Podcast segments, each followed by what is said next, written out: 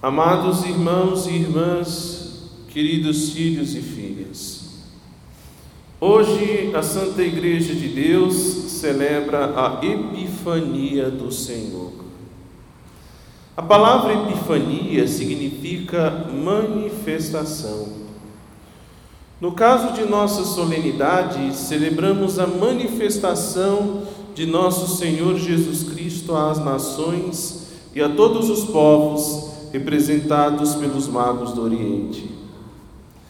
Esses magos não professam a fé de Moisés, não eram hebreus, mas eram pagãos.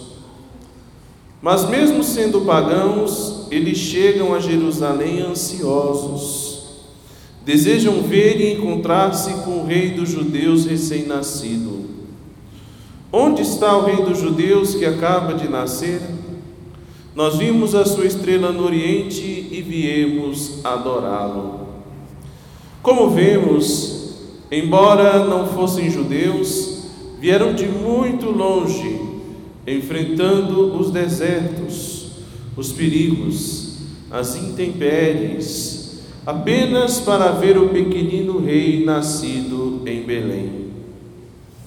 Os magos do Oriente representam e simbolizam todos os povos pagãos, e não só, mas toda a humanidade, que mesmo nas trevas, tem no mais íntimo do seu ser uma sede de luz e busca uma luz, mesmo ignorando de onde vem essa luz ou quem ela seja.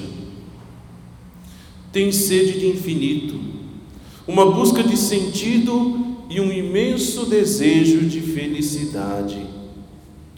Os magos simbolizam tantos homens e mulheres que muitas vezes, vivendo nas trevas do pecado e longe da verdade do Evangelho, desejam do mais profundo do seu coração encontrar a plenitude e a felicidade embora muitas vezes não saibam exatamente onde procurar.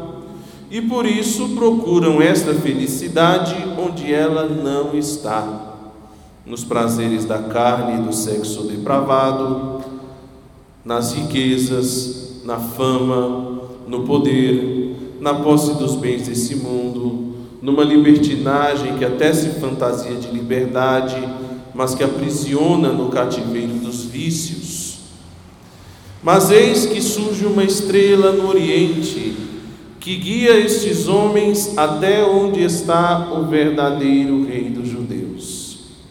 A estrela os guiou primeiro a Jerusalém e depois até Belém, até o lugar humilde onde se encontrava o menino e sua mãe, Maria Santíssima. A estrela guiou os magos a Cristo os guiou àqueles que, como diz o Evangelho de São João, capítulo 14, versículo 6, é o caminho, a verdade e a vida. Foi desejo de Deus que os magos encontrassem o Messias e por isso mesmo providenciou para que esta estrela surgisse no firmamento e os conduzisse. Hoje também o Senhor Deus deseja que todos aqueles que caminham errantes e em trevas possam encontrar a Jesus Cristo. E para que isto aconteça, uma outra estrela foi colocada por Deus no firmamento para guiar os homens e mulheres ao encontro de nosso Senhor.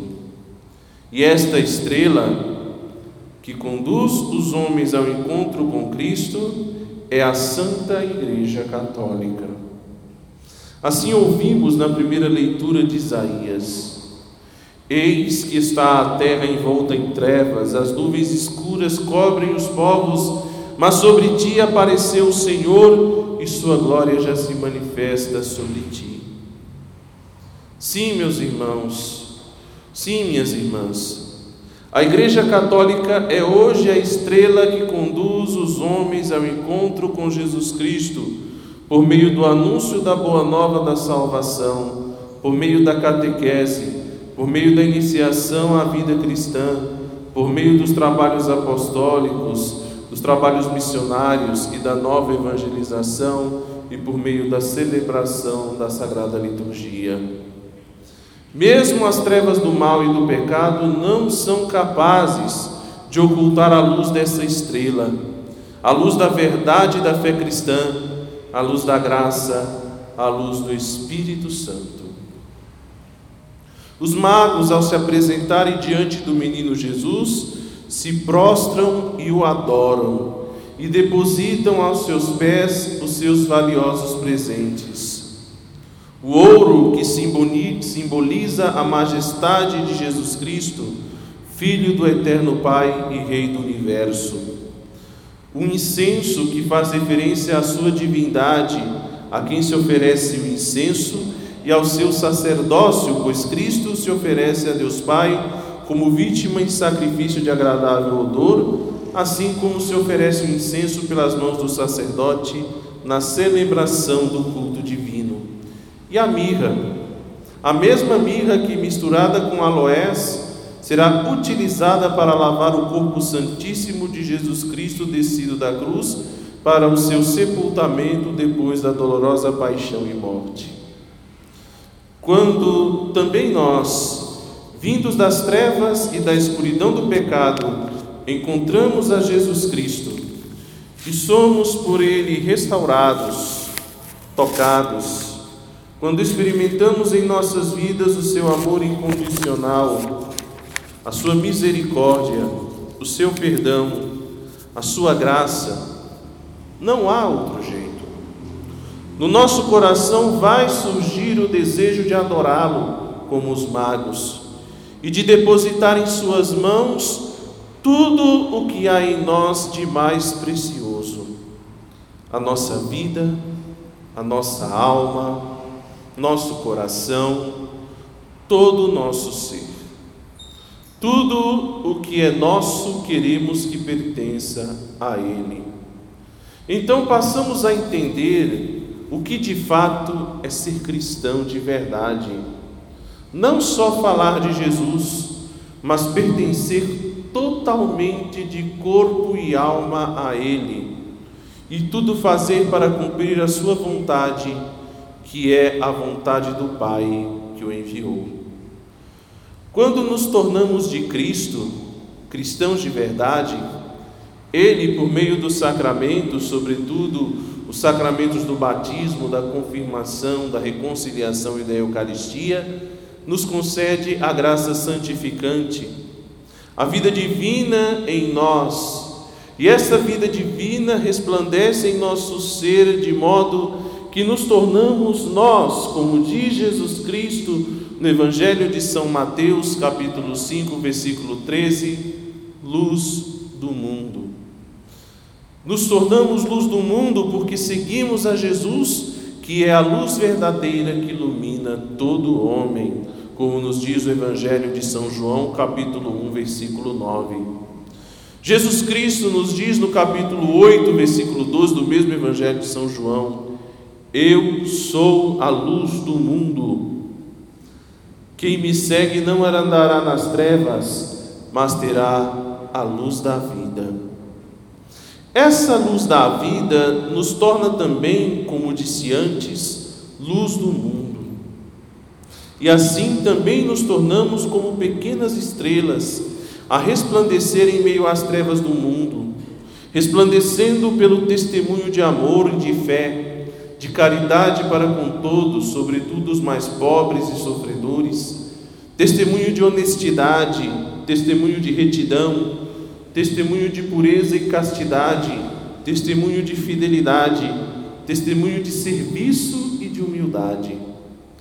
Quando esse testemunho verdadeiramente resplandece na verdade, ele atrai as pessoas, não para nós e nem para a nossa glória, mas para a maior glória de Deus.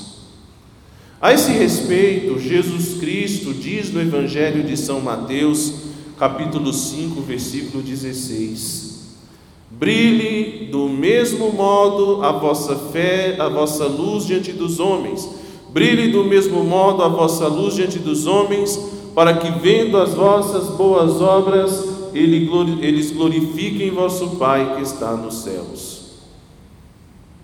Assim nos tornamos também como que estrelas, que tal como aconteceu aos magos guiados pela estrela do Oriente, conduziremos pelo nosso apostolado, pela nossa missão, pelo nosso trabalho pastoral e pelo nosso testemunho, pelo nosso bom exemplo, aquelas pessoas que se encontram afastadas da graça e as conduziremos ao encontro de Jesus Salvador.